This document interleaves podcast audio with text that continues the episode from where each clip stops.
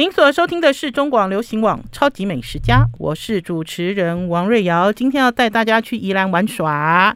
带大家去宜兰玩耍之前呢，还是一样要给大家做一个提醒：新冠疫情染疫的人数逐渐飙升，听众朋友一定出入一定要特别的小心，口罩戴紧紧。酒精随身携带，走到哪里不要往人多的地方挤，好不好？今天呢，要带大家哦，还没有讲完，还有就是大家要努力的，在新冠的这个疫情旗下，要找到一个正常生活的方式，而且是安全正常的生活方式。嗯，好，我们今天带大家去宜兰玩。前一阵子呢，在空中呢，有跟听众朋友介绍，我去了一个有趣的地方，叫做宜兰人故事馆，我们今天空中有请宜兰人故事馆的馆长陈英豪，英豪馆长来到我们超级美食家，先跟听众朋友问好。Hello，瑞瑶姐好，全国的听众朋友们大家好，我是宜兰人故事馆的英豪。先介绍一下宜兰人故事馆好吗？我不是宜兰人，我怎么知道宜兰人有什么故事呢？哇，其实吼，大家真的如，其实这几年大家真的对我们宜兰呢。非常非常的喜欢然后除了我们的呃这个宜安人的热情以外呢，还有就是我们的一些环境。嗯，那其实今天呢，想要带所有的观众朋友一起来到我们的宜安人故事馆。嗯，那宜安人故事馆其实它呃如果有来过的，应该都比较知道，就是说它其实是由呃我们的宜兰县的这个旧议会。哦，在一九五年，一九五九年的时候，嗯哼，好，就是距今大概是六十几年前的啦，嗯，好，所以呃那时候的这个议会使用，然后到二零零一年他们乔迁到这个呃县政中心，嗯，那接下来就被登录为这个历史建筑，那它也其实蛮有味道的，而且在这个呃建筑的这些工法上。好，用我们其实大家蛮清楚、蛮知道的这个洗石子的方式，嗯，所以呢，如果有来到我们的这个馆内呢，一些柱子啊，都可以看到一些历史的这个呃风华以外，还有就是独特的这个建筑工法。嗯哼，英英豪其实蛮有趣的哈，其实应该是讲说一九五九年至今，应该是六十几年，算在宜兰算是老建物，对不对？对啊，对啊，我可以这样讲吗？然后我要说历史建筑啊，历史建筑，它其实不是列为古迹哈，是历史建筑。对，古迹要超过一百年，不过我们会持续努力的，持续。在四十几年的，在三十几年应该就可以成为古迹了。未来古迹，未来古迹，是的，没错，没错。因为我知道哈，因为我自己不是宜兰人，我自己，你是宜兰人吗？我是宜兰人，我土生土长宜兰人。你是土生？是大学跟研究所在。外县市去就读哦，不过又回乡来继续服务我们在地的朋友，还有当然全国的观众。这样，我那天其实很有趣哦，因为那天呢，我其实跟呃宜兰人故事馆现在已经应该是怎么讲，有一段故事了哈。刚刚呢，馆长呢，呃，英豪呢讲到了最前面哈，可是因为中间还有一段，因为呢，呃，应该是讲说你们是一个建设公司，没错，对不对？拿下了这个宜兰故事馆。我那天跟董事长潘董在聊天的时候，我才发现，呃，应该是讲说，当初你们拿下这块的时候，这块呃有一点点状况，对不对？呃，应该应该不是状况啦，嗯、也就是说，不是我们其实是呃生技公司，对，哦，立言生技股份有限公司。嗯、哼。那在我们这个宜兰这边成立一间宜安人故事馆营运处所。嗯哼，好，我们二零一七年。去投标这一个 ROT 案，嗯哼，好，因为公所那边的市长他呃想要就是在我们宜兰市打造一个呃具有宜安人标杆的一个呃场域，还有呢可以把一些文化故事展现在宜兰市中心，哼哼，所以呢我们呃我们公司在二零一七年。来投标这个案子，然后开始把整个场域做规划跟经营。嗯、可是关键我知道，那个时候你们拿下来的时候，这里其实是残破不堪的了。就它的状况好像不是一个议会的。就大家如果讲到是议会，对不对？议会应该是，是 有有有一定的有一定的规模，还是有一定的这种想法。可是其实不是，对不对？啊，应该说。这个场域，因为它二零零一年迁出去之后，嗯，其实就呃有闲置在这个地方，闲置十几年了。对，所以如果你可以知道一个建筑，如果十几年没有做一些呃维护啊，或者是、哦、的，对，它当然它的一些建筑上会有一些历史的痕迹啊，跟时光的摧残这样。嗯对，所以我们刚刚接手的那一个呃状况。虽然说，呃，它有一些比较呃剥落的一些呃墙面，或者是建筑上有一些小问题。当然，施工所这边跟我们这边就是协调去把它整个重新把它维护起来。哦，你讲话好委婉哦，因为 英豪，因为我知道在这栋建筑哈，因为它是刚刚有讲说它又是一个历史建物了，是，然后它的表面是不能更动的，对不对？就是主体不能破坏，主体是不能破坏。那所以换句话讲，呃，如果听众朋友听到我们这一集，还是说听众朋友上次有听到我在介绍宜兰人故事馆的时候，你们已经忍不住先跑去了，就会发现这个弄建筑很像五十年前、六十年前一个公署的感觉，因为它连它这个公署，嘛，对不对？因为它有一个很长的走廊啊，嗯、是不是，是？然后那个。走廊就是都有这种像办公室一样一间一间的，这就是为什么去宜兰人故事馆馆去去里面玩耍好玩的地方，因为一间一间一间它都有不一样的主题，然后不一样的展览，然后呢，呃，可是它又不是大家印象中就是走进去很开阔，对不对？通常一个展区都是一个很开阔的一个形式，那所以好玩就是好玩在这个建物跟这些作品哈，然后还有就是呃管理者。呃，你们的想法、你们的心思放在里面啊，嗯哼哼。然后，因为呢，我那天也跟潘董在聊天啊，因为我觉得小孩子还是说年轻人，应该对于地方的县议会应该没有感觉吧？所以，英豪，你有感觉吗？你以前有来这里玩过吗？小的时候，呃，我老实说，呃，我知道，但真正走进来是今年。才开始，哎、欸，哇，原来是依然有一个这么有故事、有这么味道的一个地方。都整修好了，你才来哦？对呀，因为应该说，我们还没开放之前，其实大家应该只能看到它的外貌。嗯，对对，所以你也没有办法进去一探究竟。还有，我觉得对于老宜兰人来讲啊，有谁会去跑议会？除了明代，除了你有事拜托明代，除了你是官员。就等于是对这一区基本上是很陌生又神秘。好，我们要先休息一下，进一段广告，再回到节目现场。I like 103, I like radio。我是王瑞瑶，您所收听的是中广流行网《超级美食家》。今天带大家去宜兰去玩，今天呢就直接带大家去宜兰人故事馆。我们今天第一段、第二段跟我们空中连线的是馆长陈英豪，英豪。你们这个地方为什么不叫宜兰故事馆？呃，这个吼也是一个缘起啊。嗯，因为你如果呃，应该说当时公所在打造这个区块，嗯，它的定义就是要把宜兰人、宜兰标杆人物，哦，来把它做一个发扬。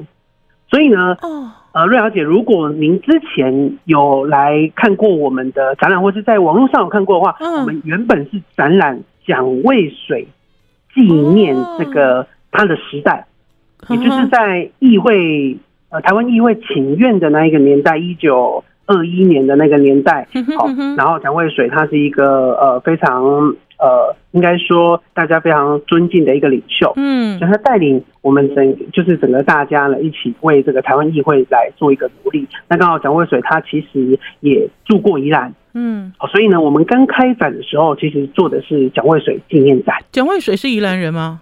呃，如果以狭义来说的，广义来说的话，他有住过这边，应该也可以算是宜安人。哦。但其实他的发迹是在大道城。我觉得大家如果比较清楚，大家如果不认识蒋渭水的话，你们所使用的这个十块钱的铜板，呃，十元的硬币里面有一个人头是蒋渭水了，如果我没记错的话。然后还有就是新版的，嗯，还有就是哦，原来的意思这样，就是宜兰人标杆人物，标杆人物。哦，难怪。可是我这次去，我没有看到蒋渭水的展览。可是我看到了很多宜兰在地人，就是一些各行各业指标性人物的展览。而且我那个时候我在逛，嗯，我在逛这区的时候，我都想说，哦，原来要做的是宜兰人的生活。而且这个生活呢，是从很久到最近，对不对？一个行业，一个行业的延续，然后在宜兰。哦，所以也可以，所以等于是不一定是名人啊，因为各行各界的名人不一定是大家广义中认识的名人，对不对？是是是，嗯哼，呃，可以这样说，就是我们呃蒋万水纪念展之后，我们所做的常设展叫做“生活的温度”。嗯，好，那我们这次“生活的温度”其实结合的是这个兰城百工，嗯、也就是我们宜兰在地呃超过。百年历史风华的一些呃手工艺师，嗯哼的师傅，他们所做的一些 这个作品，嗯哼，然后我们把他邀请到我们馆内来做一个参展。好，那当然除了他们的这个作品以外，当然还有他们的一些人的故事，所以其实也蛮符合我们宜安人故事馆想要推崇的一个宗旨。好，我们也就是做一个这样子的展览。举例来听听有哪一些人哦，很有趣哦。我那天进去的时候有看到一些照片，有看到一些器物，我觉得好有趣。哪一些人？是呃，进去一进去呢，就是我们的这个灵武铜锣，铜锣，灵武铜锣，对对对，它其实也是百年老店的啦。嗯好，如果大家呃有有来过的话，就是在我们的中山路三段，嗯、就是灵武铁工，它以前其实是做打铁的。所以还在对不对？所介绍的这些都还在。嗯哼，他现在已经到第二，哎，应该说第三，呃，就是已经传到第三代了啦。嗯哼，好，第一代就林武先生，然后第二代林练奇师傅，然后第三代现在在做一些就是改，就是一些新兴的一个变化。所以打铜锣的温度是多高？等于是用温度来做横轴。跟瑞小姐说一下，三千度。三千度哦，对，没错，三千多，你要把它烧到有没有？它原本是一个软软的，对，你要把它旁边都烧的红透，呵呵。然后才能凹，才能去做那个塑形，呵呵，做一个铜锣的样子，然后让它打出来还要有浑厚的声音啊，是咚的那种感觉，呵呵，所以这个行业在宜兰还有，还在延续中，嗯、没错，而且全台湾哦，嗯，其实大约有，但他是跟我说。他他比较谦虚啦，大概说七成左右。嗯，但其实市面上你看到，嗯，几乎都是我们这个灵武铜锣的这个、哦、呃工厂所把它打造出来的。这个厉害，我只知道新庄有一个做鼓的。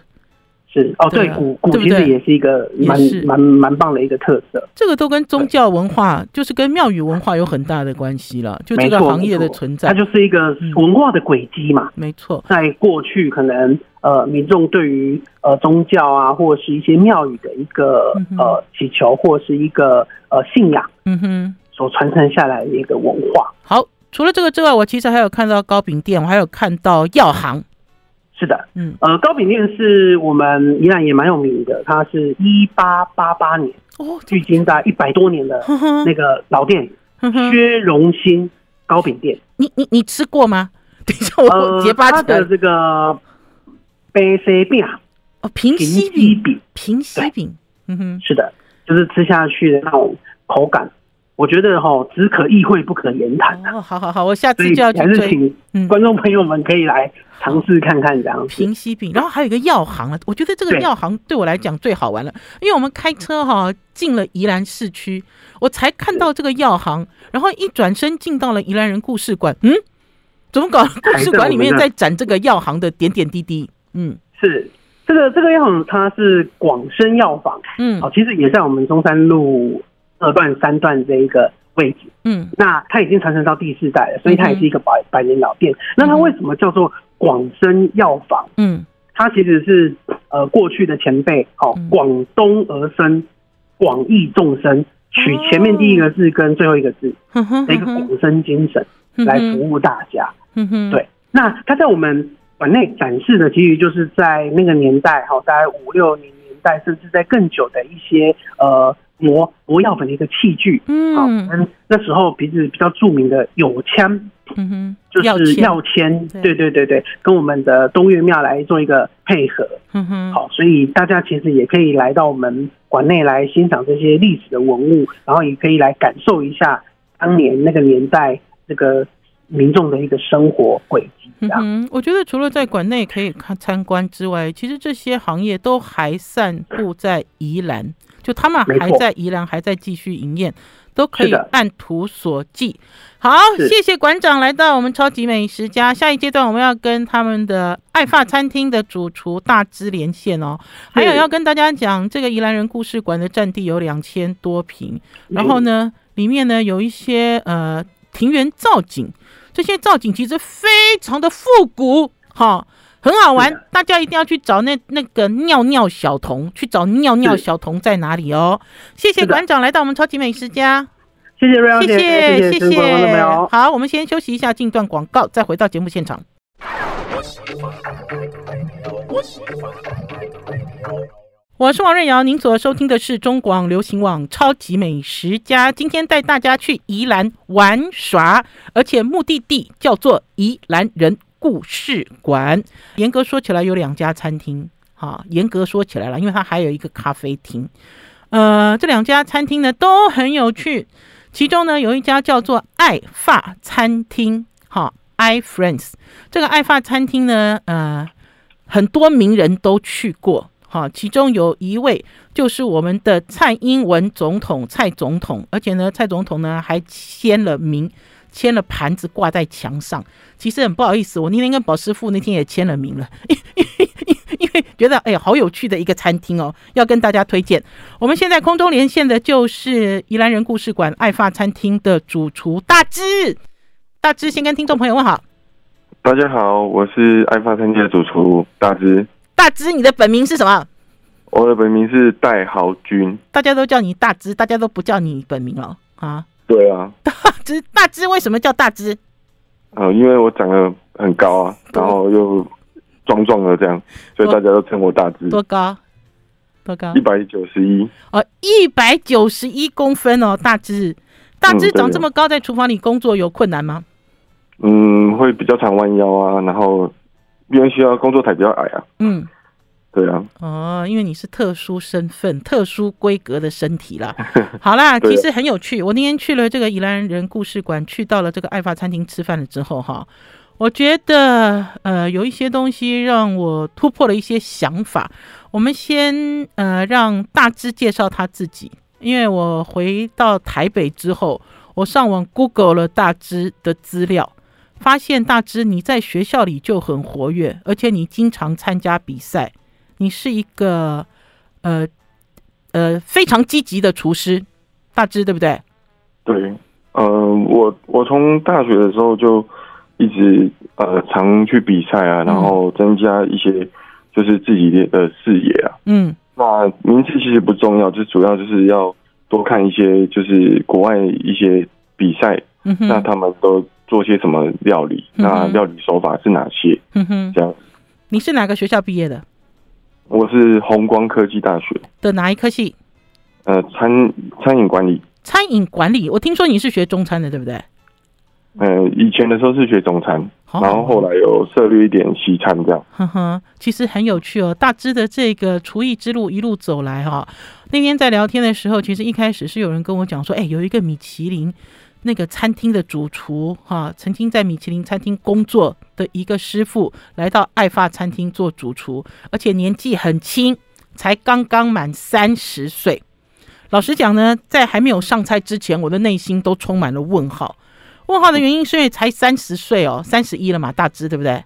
对，三今年三十一。对啊，今年三十一。然后呢，顶着米其林光环，可是我自己心中的疑问就是说，哦，在米其林餐厅里面削马铃薯也算经历啊，对不对？这是什么资历呢？那所以我都用一种比较干净的态度来看大芝的菜。吃完之后呢，我就对大芝非常感兴趣。原来你是出自泰瑞，是不是？对对。呃，你知道泰瑞主厨，你一定知道何顺凯。何顺凯也是一样中餐底，然后呢，跨界做西餐。对。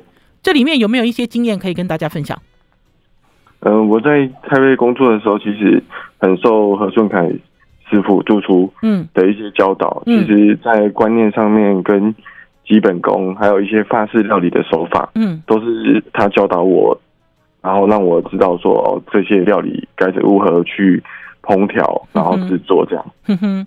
那大致你觉得呃，学中餐的一些学生转做西餐，还是说转做更精致的法餐，有一些关卡要突破吗？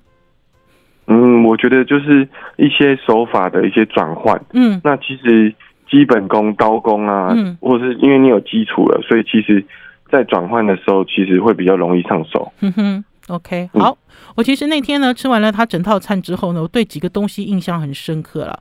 呃，甚至有一些东西呢，是你在吃西餐你不会在乎的。大致你很会处理蔬菜，对，对不对？而且应该是说、嗯、都需要钻研呐，就是说要把每一个东西都做好这样。我为什么会这样讲呢？因为或许大家认为在西餐吃蔬菜，通常都是什么花椰菜啊，你知道，还是你不认识的一些外国外国进口的蔬菜，呃，烫一烫，煎一煎。好，烙一烙，好，大家的手法其实都是这样子。可是我发现，在我在吃你的料理的时候，你的这个即使是在盘子里的配角，蔬菜是配角，对不对？你都把它做的很工整，而且呢，味道都做的很到位。最重要的是，你都很喜欢用两种蔬菜混搭在一起，是不是？嗯，对，因为我想说，把所有当季的食材，然后做一个运用。嗯哼，那因为做两种的蔬菜去搭配，因为。每一种的蔬菜其实风味不一样，嗯，那表现的方法也不一样，这样。嗯哼，老实讲，在台湾的中餐最近这几年也很流行，炒一个青菜是炒两种菜，这两种菜的做法，早期我一开始看到是在东南亚，新加坡人。最喜欢把两种蔬菜放在一起，就是互相辅佐他们的气味。可是没有想到，到了在台湾，在宜兰人故事馆的爱发餐厅，我居然看到了这样子的细节，所以让我觉得很感动。好啦，听众朋友，当然介绍这家餐厅不能只有介绍青菜的配菜了，否则你们会误会说瑞瑶姐你不喜欢这家餐厅，你只有讲它的配菜。我们现在要让大致来聊。那天呢，我在吃他的料理里面，我印象最深刻的一道鸭料理。鸭鸭鸭，大自然鸭的话，嗯，那一天的话，我们准备的是设计的概念，是我们依然在地的蒜苗鸭赏。嗯，那我们所里面所呈现的有乌醋，嗯，然后跟鸭鸭胸，嗯，那在鸭胸特别提到的是说，鸭胸我们呃回来之买回来之后，那我们做了熟成，嗯，那在皮上面我们沾了中式的烤鸭的醋水，嗯，那让它去熟成风干之后，它的皮。会更酥脆，然后更薄。嗯哼，而且我咬一口之后，我立刻我就说了，我说我怎么吃到了那个北京或者是广式片皮鸭的味道呢？我那天吃到那鸭皮之后，我就吓一跳，因为老实讲啊，那个中西他们其实都会用鸭来做料理，可是呢，表现的手法是不一样，即使是风干。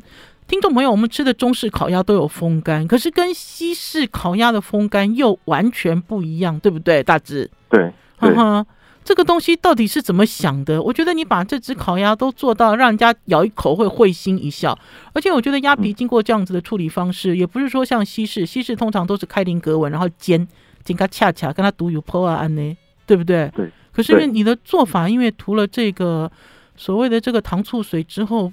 不一样哎，这怎么想的啊？哈、啊，这怎么想的？主要就是因为那因为片皮烤鸭在，其实，在台湾人他们觉得，哎、欸，这个东西是烤鸭最好的一个呈现方式。嗯，在中餐的一个呃料理里面，大家都喜欢。嗯，对，大家都喜欢，因为其实呃街坊里面其实都大大小小的烤鸭店其实蛮多的。对，那因为我自己本身也喜欢吃烤鸭，那我觉得他那个烤鸭的做法其实可以融会贯通到。西式的鸭胸里面，让它的皮更酥脆，嗯，因为其实大家喜欢吃西式的鸭胸是皮酥，嗯，然后是不会带油脂的韧度，对对。那我们把风干，然后让油脂出流出来一点，然后再用糖醋水让它增加它的酥脆感，然后可以持续，不会说呃客人用餐的方速度比较慢一点的时候，会导致它那个皮冷掉之后掉了。会。对，会比较不好咬这样子。这个实验很久了吗？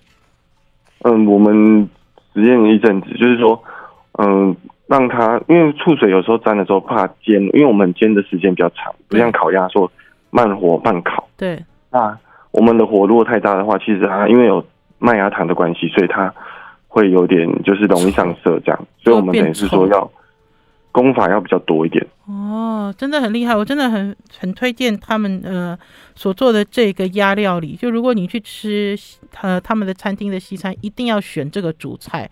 当然最好你选的是海陆也更好了。我们先休息一下，进一段广告，再回到节目现场。I like 我是王瑞瑶，您所收听的是中广流行网《超级美食家》。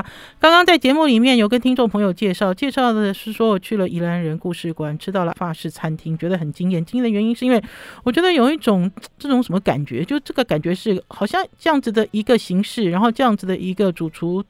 的一个料理应该会是在台北吧、台中吧、高雄吧，哈。可是没有想到像种子一样散出去，而且呢，散出去之后它开花结果又如此漂亮，如此的成熟。我们今天空中连线爱发餐厅的主厨大芝戴豪君来跟大家聊他们餐厅里的菜。呃，大芝，我问你哦，你们是每一季换菜单，对不对？对，我们每三个月我们会换菜单，因为因为食材的四季的关系。我其实那天在你们的餐厅吃东西的时候，我印象深很深刻的还有海鲜。好，呃，刚刚其实讲到了这个鸭了，谁不喜欢吃鸭？可是呢，中西在料理鸭的时候，其实手法不太一样，所呈现的风味也不一样。可是呢，他把中式烤鸭的皮放进了这个西式，哈，西式的这个鸭胸上面，这个很成功。可是除了这个之外，我那天吃到了一条。一块逆鳞的鱼，逆鳞哦，我们来聊聊看这个逆鳞鱼。这个逆鳞鱼哦，因为 Hope 兄来到台湾开餐厅之后，这个逆鳞鱼哦，就忽然之间风靡起来了。来聊一下大只逆鳞鱼。嗯嗯，逆鳞鱼其实就是 Hope 兄，像陆小姐刚提到的，嗯，他从 Hope 兄引进到台湾之后，其实大家蛮流行用马头鱼。嗯。那其实很多的细鳞鱼片的细鳞的鱼种，他们其实都还是可以做立鳞烧的这个步骤。哎、欸，等一下，大师，我打岔一下哈、嗯，我问你哦，是你们本来就知道除了码头，其他的也可以做，对不对？因为我那天就是因为吃到不是码头的逆鳞鱼，我被吓一跳。哎，因为我一直都被灌输只有马头鱼，只有马头鱼可以油煎之后不去鳞，然后让它一片一片竖起来。听众朋友，如果有现在追上我们的影片的话，就可以看到我秀出这个逆鳞鱼的照片，然后咬起来非常非常脆，因为你鳞都被你煎到这种，你知道都煎的这样子，像这样这样这样咔啦咔啦咔啦的感觉。所以你们本来就知道 其他鱼也可以吗？还是经过试验才知道？经过试验，因为其实有些鱼种它在小型的时候，就是比较小小只的时候，那它的鳞片就没有那那么的坚硬。那如果说它长大之后，它的鱼种它其实它的鳞片中间会有一点，呃，像它的结构的问题，就是它有点会硬硬的，但是外表会是脆。哦，不好。那它其实适合是小鱼种。那像金木雕啦这些类的话，它其实都可以做。就是在它的鳞片是细小的。那如果它的鳞片是比较大片，然后也比较厚实的话，那它就没办法。做这个动作，虽然一样可以煎脆，但是不好吃，它会咬起来不会硬硬的这样子。哼哼，然后还有了、嗯，那天我们其实吃的那只是红尾鸟，对不对？长尾鸟，长尾鸟，逆鳞逆鳞的那只。呃，大芝你也是宜兰人，对，你是因为呃爱家乡，所以年纪轻轻就回来吗？呃，对，我觉得其实想要在家乡，就是宜兰这边提供一个呃给大家一个不一样的饮食习惯，然后跟。那个形态这样子。可是你以前有在宜兰工作过吗？没有，没有。我我从高中嗯、呃、当兵结束之后，退伍之后，我就都一直在台北。好，那我先问你，因为其实哦，到了你的餐厅之后，有很多在地的元素，嗯、这些元素我相信客人吃了很惊艳。可是对于主厨来讲，应该也是一些挑战吧？比如说我们在讨论说，呃，在宜兰有大溪渔港，其实宜兰不止大溪渔港，宜兰的渔港大概有五个以上。然后呢，你会用在地的东西，甚至于呢，客人也会对于这个部分有很高的期待。你怎么样在这个部分做突破？嗯，这个部分的话，其实我们传达，呃，我们本来的主轴就是传达宜兰的饮食文化或者是小吃，那我们把它改良，嗯，然后添加到我们的菜里面。嗯哼。那其实很多的外地客来到我们宜兰之后，他们会觉得说，希望吃到新鲜的鱼货。嗯。那其实我们。在渔港上面或者是鱼贩上面，我们对于食材的要求是比较高的，就是我们希望每天限流的鱼种。那其实有时候可能来的时候不一定是是长尾鸟，嗯，那有可能是别的鱼种，嗯，因为我们看渔港今天捕获什么，来到餐厅之后会我们就做什么样的料理这样。嗯哼。那所以在鱼料理，我今天其实，在你的餐厅里吃到，如果是鱼啦，是两道，对不对？第一道就是一开始的开胃菜，而且我觉得开胃菜用红干呢、啊，用这种小番茄哦来呈现，我觉得好清爽，好好吃，而且那个温度感做得很好。然后最重要的是，我相信你在宜兰拿出分子料理，应该有很多人都眼睛咚一咚一咚一吧？是这样吗，大芝？你你你自己讲你自己的。你自己讲你的分子料理，你搞了什么在这个烘干上面？咚咚咚咚。那我们在烘干上面放了芥末的橄榄油酱，就是让它变成一个黄色的小金球，然后放在鱼上面。因为其实如果我们直接像日本那里把一个瓦萨比可能磨好，然后放在上面，其实可能对于西餐来讲，嗯，比较不习惯这样的手法。那我们可能就是转换一下，那用不一样的方式去呈现。一样是瓦萨比的口味这样子。其实用一个比较粗俗的手讲法啦，你知道，就是大致啊，把这个餐厅的这个生鱼片做成一种西餐感，好，所以呃，即使是上红干生鱼片，我个人觉得它也脱离了生鱼片的想法，更不要讲说它这个金球搞半天做的是瓦萨比的味道。我放大给大家看，因为那天呢上桌的时候就说，哎，奇怪，怎么可能？这难道是那个西谷米吗？就比如说，因为你看到圆，还是说粉圆？怎么可能这里有分子料理球呢？好，你知道心中其实是充满了一些疑问跟问号。然后呢，可是呢，在试吃这道这个红干生鱼的时候，因为旁边搭配的这些番茄，搭配的这些，你看哦，大致还去做这种这种各式各样的香料油，对不对？来装点这个当季很新鲜的红干，你就会觉得说，哦，不太一样哎。真的不一样，水准很够。好，我们要先休息一下，进一段广告，再回到我们节目现场哦。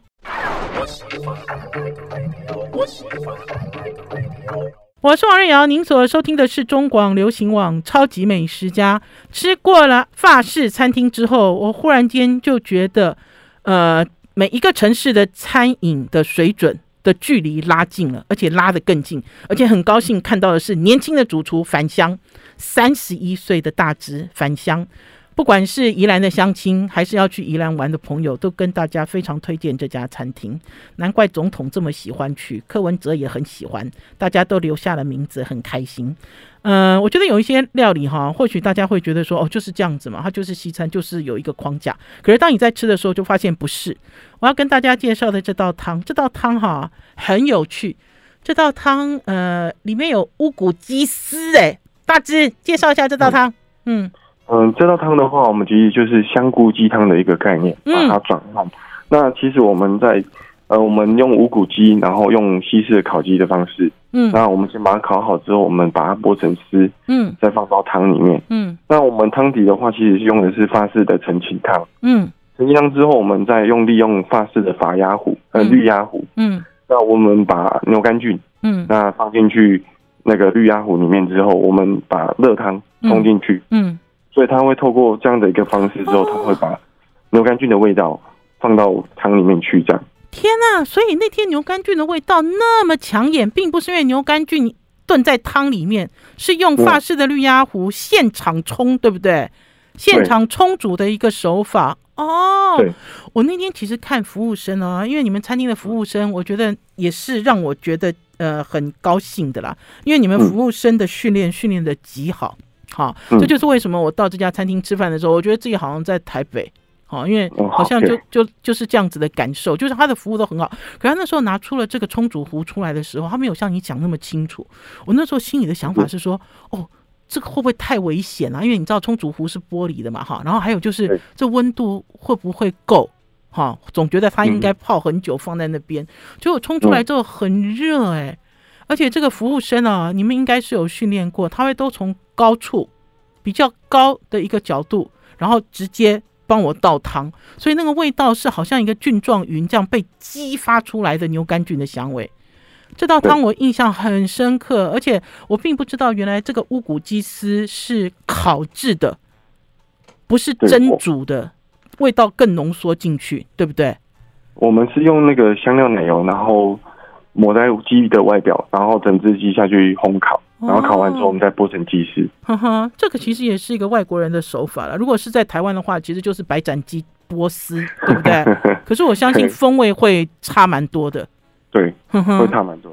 好，我们呢今天呢还要再介绍第二家餐厅，可是呢因为第二家餐厅的主厨是一个法国人，所以呢叫风俗瓦，对不对？对，对啊，风斯瓦，对。波波，你跟他有往来吗？哎、欸，我们有时候之前的时候，我们他之前是我们的餐饮顾问，那其实他可以提供我们一些呃在地的南法的一些料理的手法，或者是一些家常料理这样。他可以提供一些外国观点啊，对不对？对，对，对，对，因为因为我刚才有讲过，这个宜兰人故事馆里面有两家正式的餐厅，其中有一家就是这家叫波波披萨的这家店。哎、欸，你吃过他的披萨吗？我吃过，我吃过。你觉得它不，我它不像意式，对不对？也不像美式。对，它不像，它其实就是稍微薄皮，然后很酥脆，外表旁边的那个边边这样。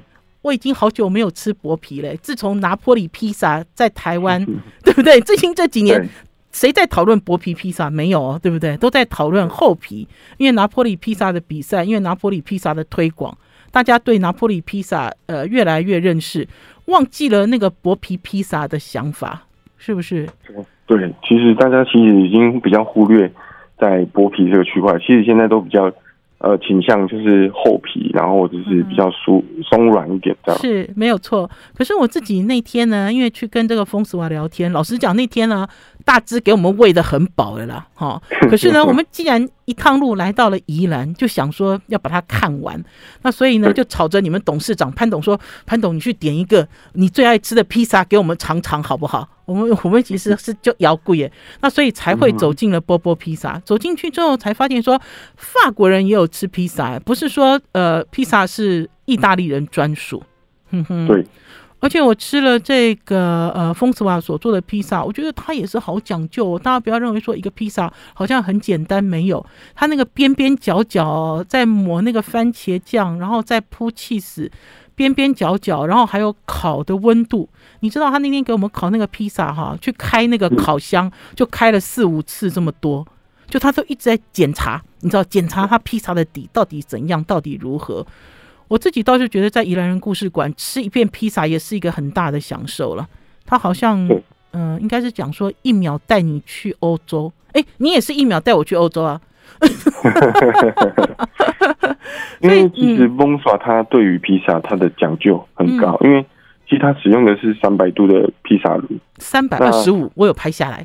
对，三百二十五。对，那它其实很高温，所以其实它在底部的掌控之外，它要不不不断的去检查。那如果一个不小心，其实很容易就烧焦了，就过头了啦。然后还有就是那他那天帮我们烤了那个叫做皇家，一定要点皇家风干火腿披萨啊，因为我觉得这个是风丝瓦精心设计的东西。我觉得这个披萨当他拿出来之后，他用披萨刀在切的时候，那么远的距离我都听到咔啦咔啦的声音，更不要讲说拿到了桌上咬下去，这个薄皮披萨的魅力真的让人很难忘怀。谢谢大芝来到我们超级美食家，谢谢，要加油哦，大芝哦，拜拜，谢谢，谢谢，拜拜。